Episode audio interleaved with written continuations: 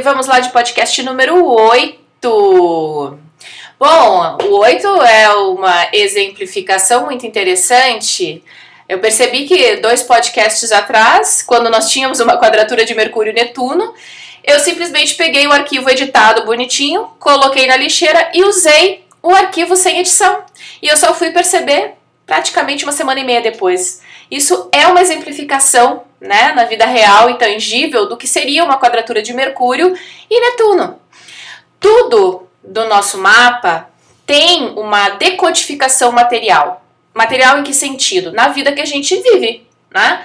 É, é claro, a gente tem uh, o uso da astrologia como uma questão espiritual, se você tiver um objetivo de leitura com esse âmbito, assim como nós temos uh, a capacidade de olhar o nosso mapa e utilizá-lo como uma ferramenta de auto, autodescoberta, né? Eu nem gosto de dizer que que é de, assim, de autodescoberta, é de redescoberta.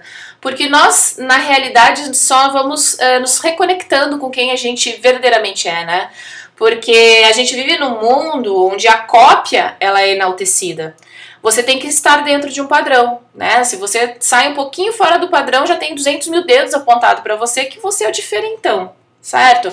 Então, no mundo que valoriza as cópias, quanto mais autêntico você é, mais estranho você é certo? Então, quando a gente usa o mapa como uma ferramenta, né, é, de autoconhecimento, é fantástico. É como se fosse um, digamos, um manual de instrução, né? Não só para nossa vida, mas para a gente mesmo, né? Às vezes a gente percebe claramente quais são os pontos que cutucam, né? Que deixam a gente com uma tendência mais instável e aonde outras áreas, por exemplo, a gente consegue tirar de letra. E às vezes pessoas com mapas diferentes vão ter o inverso, né? Outra coisa que a gente percebe também, aí numa questão mais tangível, né? Quando eu digo da materialidade da vida, é a vida que a gente vive. Uh, eu já peguei mapas de, de pessoas que eu conheço e que às vezes por exemplo, a pessoa é um trator no ambiente de trabalho, sabe? Aquele cara assim é, que comanda, sei lá, 300 pessoas, né? Que acendeu e tal e tem um, um, uma força de comando, sabe? Bruta, assim, que você diz, nossa, caraca. Aí você vai conviver, né? Você, digamos, conhece a pessoa no trabalho, você tem uma visão dela, né? Aquela visão dentro do ambiente de trabalho, com os superiores, né? Com o time, com a maneira como uma pessoa conduz o trabalho. Então você vive aquela realidade com essa pessoa e você tem uma visão, certo? Você tem uma percepção, você julga através daquele momento. Ai, mas nós não podemos julgar. Gente, lindo, maravilhoso nos livros. Todo ser humano julga, porque a gente aprende por imitação. Uma criança, ela imita e ela vai vendo, ela vai julgando se aquilo ali dá certo ou não dá. E graças a Deus que a gente tem esse poder. Por quê? Porque seria muito mais interessante a gente aprender através desse discernimento de observar algo que claramente dá errado, né? Mas a gente ainda assim às vezes tem que aprender meio que tomando, né? Julgar não é uh, você viver num julgamento, assim, vil, né? Mas, assim, essa capacidade de discernimento, né? Que também é uma questão virginiana, né? Tanto esse julgamento mais criterioso, é, que pode levar até o preconceito, às vezes quando exacerbado, mas essa capacidade de discernimento sabedoria da realidade, de entender qual é o caminho ali, né? Observar com o pezinho bem no chão, já que é terra, né? O signo de terra. Eu observo, eu vejo, eu testo e aí eu faço uh, o meu julgamento e sigo naquele caminho que eu tive a percepção e a, e a minúcia de perceber, né? Bom, mas voltando, então eu tenho essa percepção daquela pessoa naquele ambiente em que eu convivo com ela. Agora, se a nossa relação começa a ficar mais de amizade também, de repente eu vou conhecer a família dessa pessoa. De repente eu vou começar começar a conviver com ela num ambiente mais íntimo, mais privado. De repente eu vou conhecer os filhos, a esposa, os pais. E aí eu percebo que no ambiente familiar essa pessoa é completamente diferente.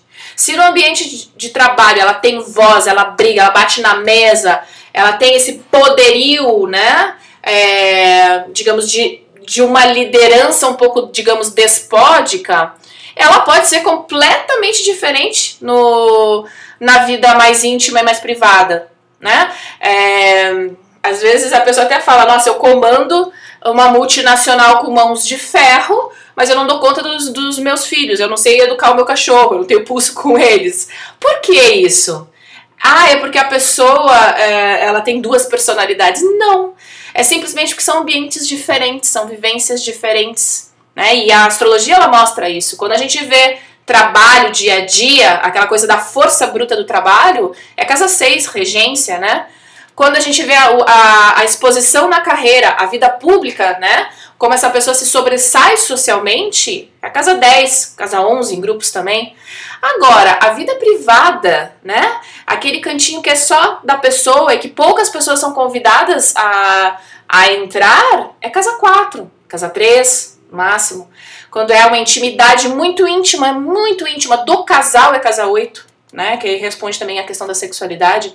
Então, você pode ter pessoas que se comportam, né? Ou, que, ou seja, que a manifestação é, ela é diferente, né? Uh, dependendo das áreas. Por exemplo, quantas vezes a gente vê casos em que a gente só tem uma visão externa de um relacionamento? Hoje em dia com Facebook, com Instagram, mas isso é muito evidente, né? Galera declarando amor eterno. Nossa, estou com esta pessoa X anos, minha vida, meu docinho de coco. Aí quem realmente convive com o casal diz: Meu Deus do céu, que hipocrisia! Até ontem estava na delegacia se batendo, um jurando morte ao outro. Por quê? Porque uma coisa é a exposição pública de um relacionamento, a outra é a realidade atrás da porta. Né? É por isso que às vezes a gente tem situações de abuso em que quem olha de fora não acredita. Porque às vezes o abusador, ele tá enviando flores para a pessoa no ambiente de trabalho ele trata na frente do social de uma maneira, mas quando bate a porta e aí é para dentro, né? Lembra que a linha do horizonte é entre ascendente e descendente. A linha do horizonte para cima é a vida pública, é o que eu mostro para a sociedade. Agora, a linha do horizonte para baixo é minha vida privada, minha vida íntima. É uma coisa que eu vivo, tá? Então a gente tem que cuidar um pouquinho até com a questão do nosso julgamento perante uh, um mapa em relação à vida de alguém. Porque quando a gente estuda, uh, principalmente quando a gente olha mapas de pessoas famosas, por exemplo, a gente vai olhar o quê? A casa 10 da pessoa. A gente não convive com ninguém 24 horas ali para saber realmente como aquela casa, aquela casa 4, aquela casa 3 se manifesta. Óbvio que dentro de um simbolismo astrológico vai dar alguma, algum direcionamento ali, tá? Mas é claro, temos seres humanos, né? Não somos marionetes de planeta. E se nós estamos numa escala de consciência, pelo menos um pouquinho maior, né, do que a natureza instintiva dos animais, ela teria que ser usada. Mas infelizmente, né, às vezes o instinto ele se sobressai. Mas é, o, que eu queria, o que eu queria mostrar é realmente esse escopo de que a gente pode ver uh, manifestações diferentes, sim, porque vai depender de um contexto é, do mapa, né? E, claro, das áreas dele. E é legal a gente fazer exercício na nossa própria vida. Se você está estudando astrologia, astrologia é pesquisa. Astrologia é você olhar um mapa, fazer as correlações com o que acontece no mundo, se você estuda, por exemplo, astrologia mundana, né? Ou o que acontece na sua vida, né? O que aquilo representa de maneira tangível e prática. Porque a astrologia ela é verificável. A, a dificuldade da astrologia é porque existe uma subjetividade, claro, a gente nunca sabe como uma pessoa vai se comportar. Eu não sei a índole de uma pessoa olhando para o mapa dela né? É, então, existe uma certa subjetividade, subjetividade que tange a consciência humana, né? Às vezes eu sei que uma coisa é errada, então eu não vou fazer. Agora, tem vezes que a gente sabe que uma coisa é errada e ainda assim a gente faz. O que, que define isso? Não é o seu mapa que vai fazer você fazer algo certo ou errado. É o seu, seu padrão de consciência perante aquilo, né? Então, não adianta colocar a culpa no seu Saturno no seu Marte, não, viu?